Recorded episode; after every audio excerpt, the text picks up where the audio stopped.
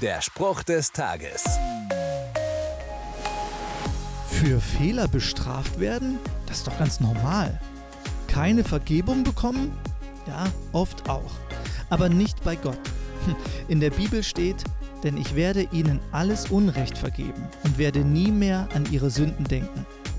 Ich kann also daraus lernen, dass mir mein Unrecht vergeben wurde. Ich wurde von meinen Sünden, die ich jeden Tag aufs Neue begehe, befreit. Gott hat seinen Sohn Jesus auf die Welt geschickt, damit er die Schuld für meine Sünden trägt. Wenn du anfängst, das zu glauben, brauchst du keine Angst vor Strafe haben und du kannst Gott deine Dankbarkeit zeigen. Heute. Vielleicht indem du heute so lebst, wie es Gott gefällt. Der Spruch des Tages steht in der Bibel. Bibellesen auf bibleserver.com.